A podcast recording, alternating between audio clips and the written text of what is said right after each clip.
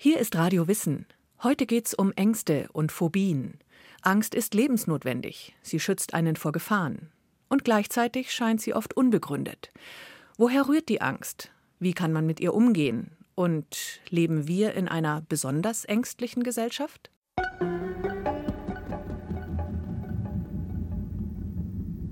Phobien sind auch bei sogenannten völlig normalen Menschen weit verbreitet. Jeder hat so vielleicht äh, eine winzige kleine Phobie, ohne dass er sich als psychisch krank bezeichnen würde.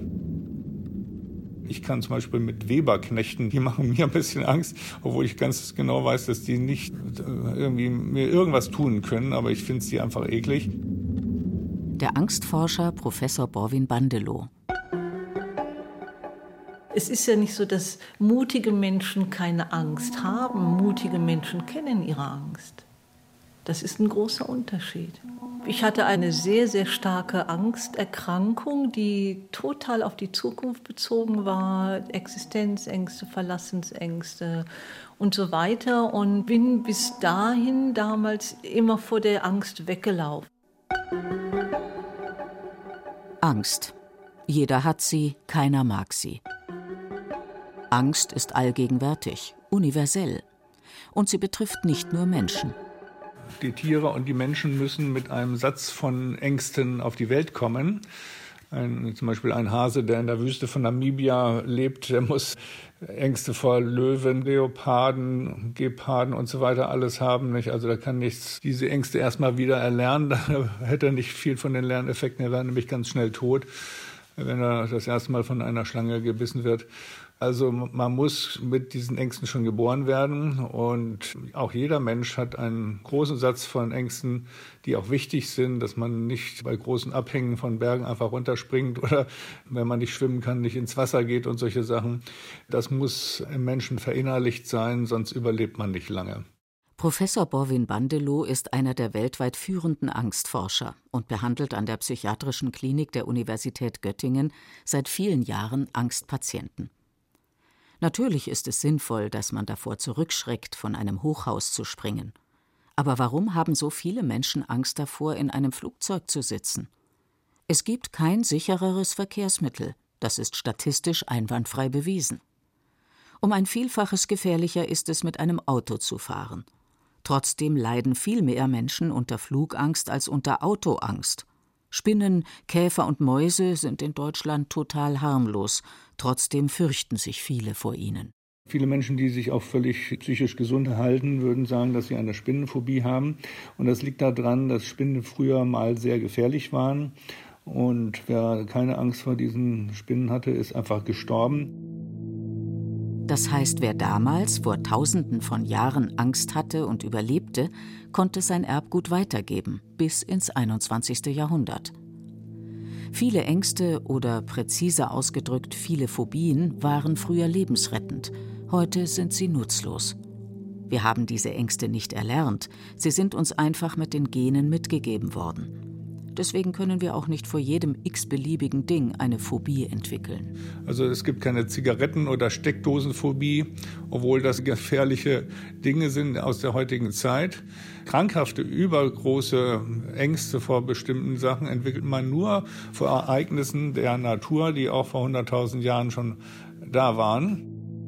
Das können Tiere sein, tiefes Wasser, Dunkelheit, Blut, Blitz, Donner oder schroffe Abhänge.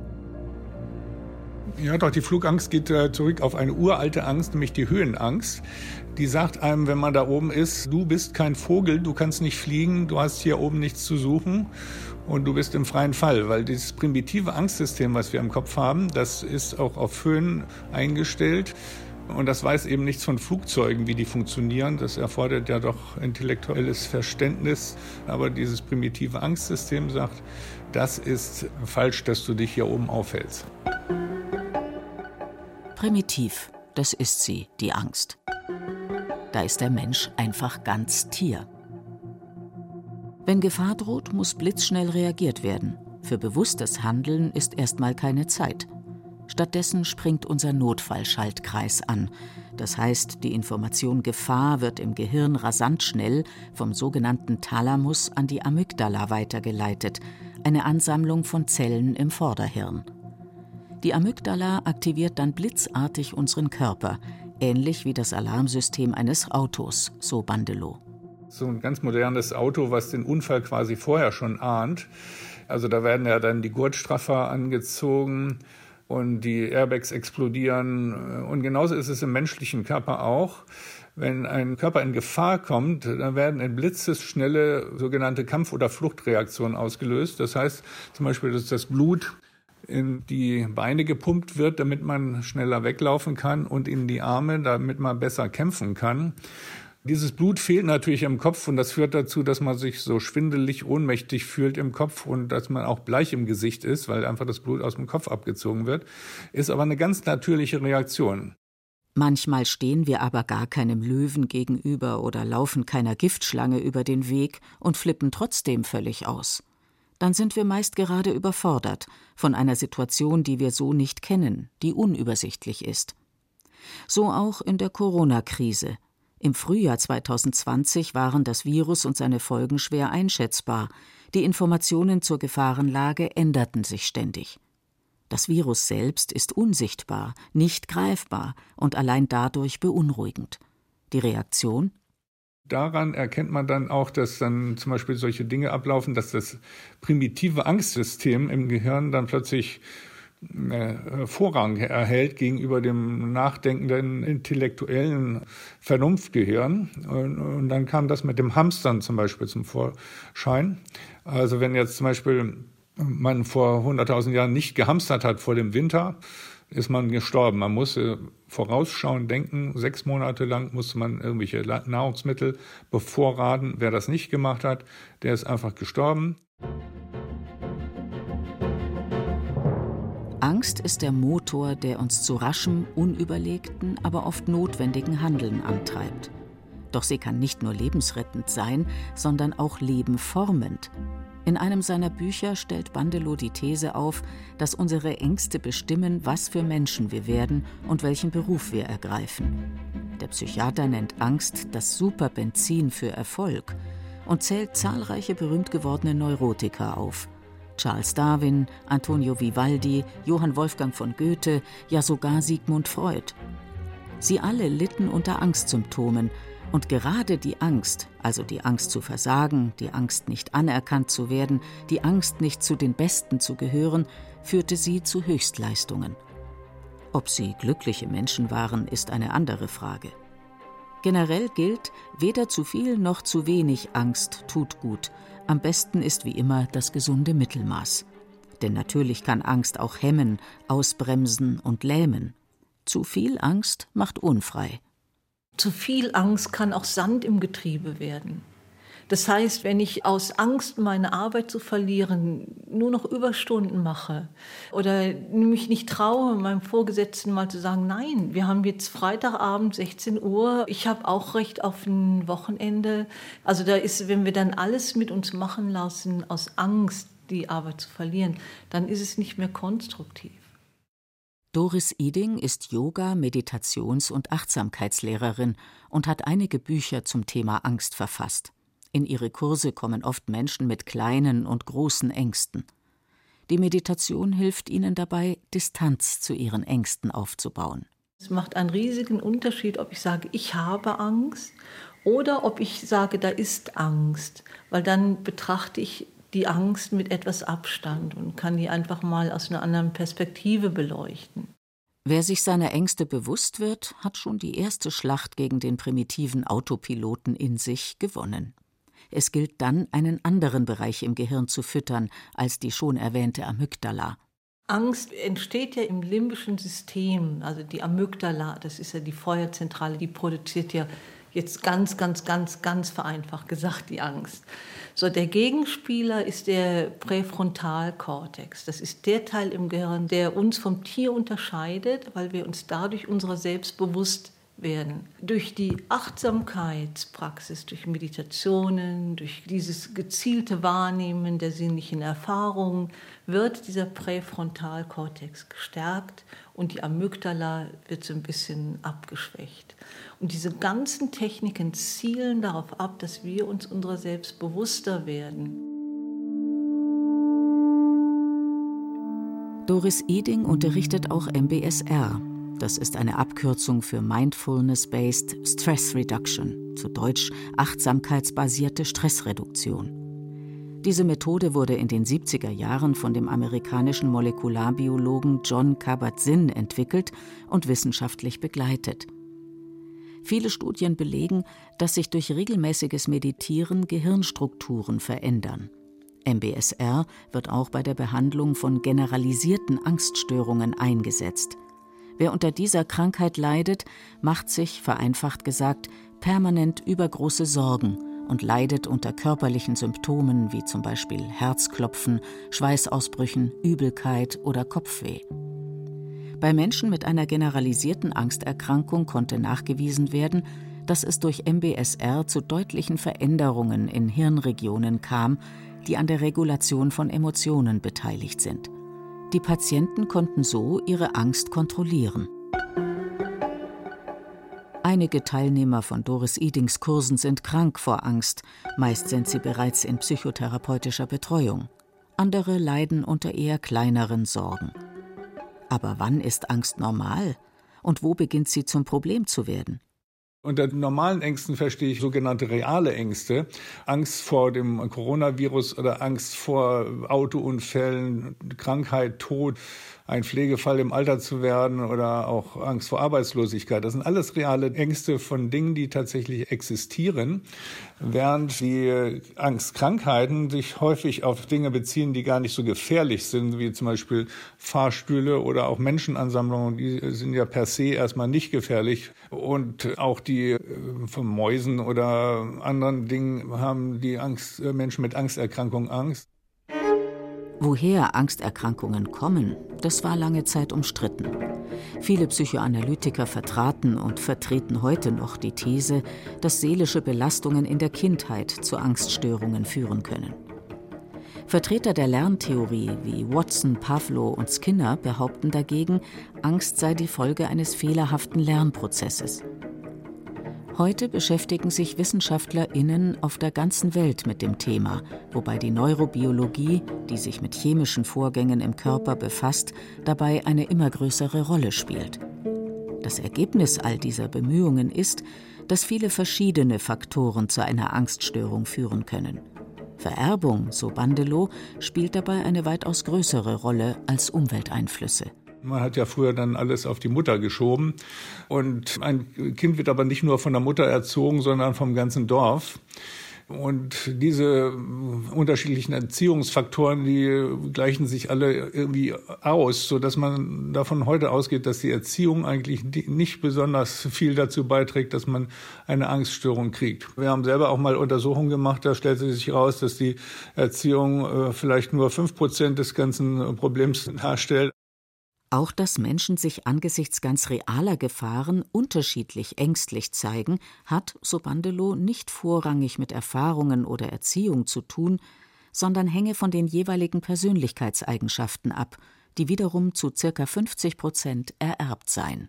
Es gibt Leute, die haben, obwohl bei ihnen eigentlich immer alles prima läuft und sie wissen, dass sie viele Krisen schon überstanden haben, denken sie bei der nächsten Krise, oh, das werde ich wieder nicht packen und lassen sich dann auch gar nicht so umstimmen, dass eigentlich immer ein Ausweg ist. Während andere Leute, die haben sehr viel erlebt und verzagen nie und bleiben immer mutig. Das sind so Persönlichkeitseigenschaften, die gar nicht unbedingt mit guten oder schlechten Lebenserfahrungen zusammenhängen. Neben den ganz individuellen Ängsten gibt es auch statistisch gesehen Angsttrends, je nachdem, was welt- oder gesellschaftspolitisch gerade passiert. Eine Studie der Raiffeisen- und Volksbankenversicherungen analysiert jährlich die größten Ängste der Deutschen.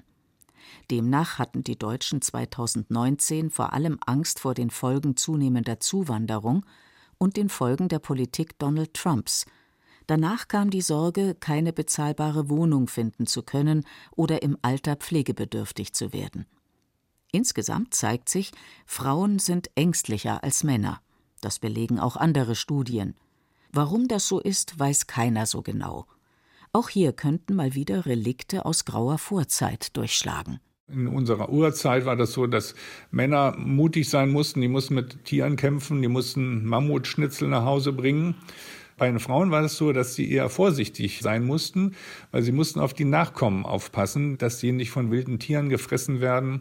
Und deswegen war diese Kombination mutiger Mann plus ängstliche Frau eigentlich das Dream Team.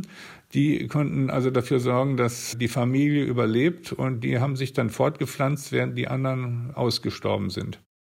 Eine Studie von Gesundheitswissenschaftlern der University of Cambridge belegt zudem, dass Europäer und Nordamerikaner wesentlich ängstlicher sind als der Rest der Welt. Das erscheint unlogisch. Geht es doch den Menschen in diesen Ländern wirtschaftlich und sozial vergleichsweise prächtig. Ein Leben im Kongo ist sicherlich um einiges gefährlicher als in Deutschland. Ich habe so eine Theorie aufgestellt, dass damit zusammenhängt, dass die Leute, die im Norden waren, die mussten natürlich mit diesen langen Wintern klarkommen, wo man sechs Monate lang nichts zu essen bekam, während am Äquator eigentlich dann die Bananen das ganze Jahr überwachsen und, und andere Früchte immer da waren. Die nördlichen Leute, die mussten vorausschauend denken können. Und das kennen am besten die Ängstlichen. Das heißt also, die ängstlichen Leute haben im Norden überlebt. So viele von unseren Ängsten sind vererbt? Wir folgen also blind dem Genprogramm unserer Urahnen? Eine These, die nicht auf große Beliebtheit stößt.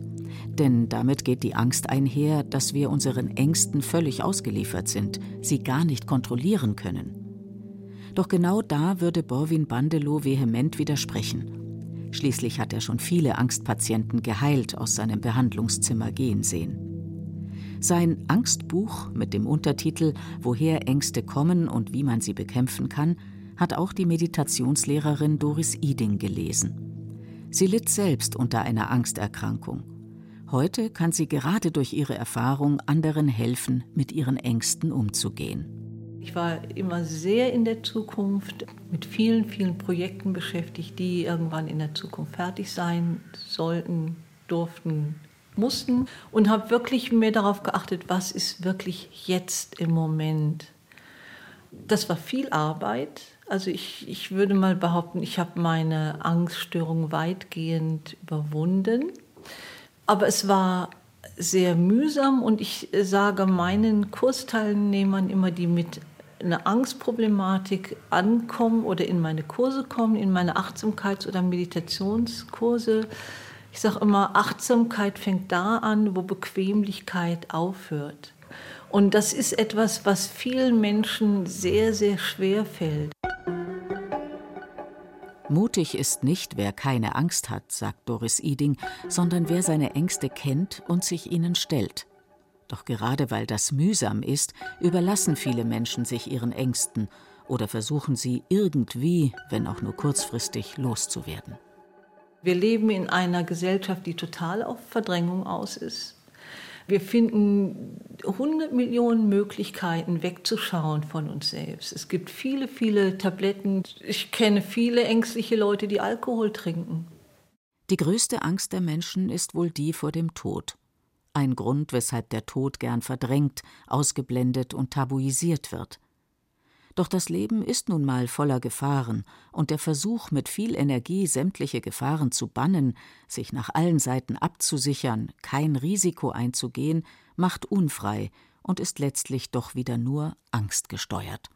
Wenn ich mir immer Sorgen mache, was in 30 Jahren sein wird und dabei heute, morgen und, und die nahe Zukunft vergesse, ich weiß nicht, ob ich in einem Jahr noch lebe. Und ich denke, auch das war ja ein Thema bei Corona. Wir haben plötzlich gemerkt, boah, wir sind gar nicht die Krone der Schöpfung, ne? sondern da ist ein kleiner Virus, der uns alle bedroht. Und das hat ja vielen, vielen, vielen Menschen Angst gemacht. Also wir sind ja immer nur damit beschäftigt, dass wir versuchen, eine Konstante herzustellen, eine Stabilität, eine Verlässlichkeit.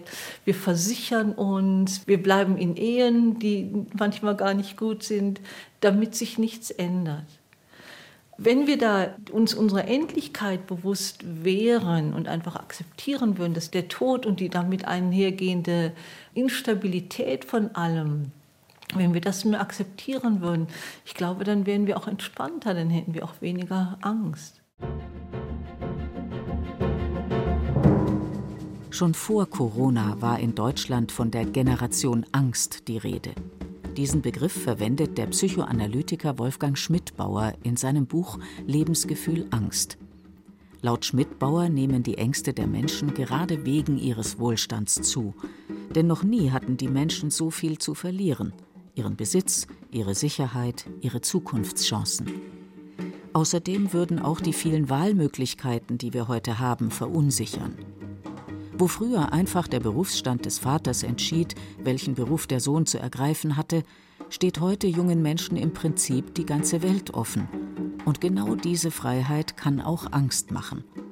Hinzu kämen, so Schmidbauer, die wachsende Unübersichtlichkeit und Reizüberflutung in einer globalisierten Welt. Alles Faktoren, die verunsichern können. Borwin Bandelow steht dieser Ansicht jedoch skeptisch gegenüber. Ich habe neulich was gelesen, die modernen Zeiten, die äh, sind äh, dadurch, dass man ständig unterwegs ist, ständig auf Reisen und ständig arbeiten muss und dass man mit den Drahtnetzen ständig kommunizieren kann. Das führt dazu, dass die Leute immer nervöser und ängstlicher werden. Aber dieser Text, der stammte von 1895. Mit den Drahtnetzen waren die Telefone gemeint. Das hat ein deutscher Neurologe geschrieben. Also der hat die Zeiten damals genauso beschrieben, wie wir unsere Zeit jetzt beschreiben. Seitdem ich in dem Angstgeschäft bin, werde ich auch jedes Jahr gefragt, ob die Ängste nicht gerade im letzten Jahr ganz furchtbar zugenommen haben. Das glaube ich gar nicht, dass das so ist, denn wenn man so Beschreibungen aus älteren äh, Quellen liest, die bis zu 2000 Jahre alt sind, dann werden ja die Ängste eigentlich genauso beschrieben, wie sie heute sind. Punkt sind sich die Angstexperten aber einig. Wer versucht, sich eine angstfreie Welt zu schaffen, wird kläglich scheitern. Besser ist es, Angst als wesentlichen Teil des Lebens zu begreifen und mit ihr zu leben, wie mit einem guten, wenn auch manchmal ziemlich lästigen Freund.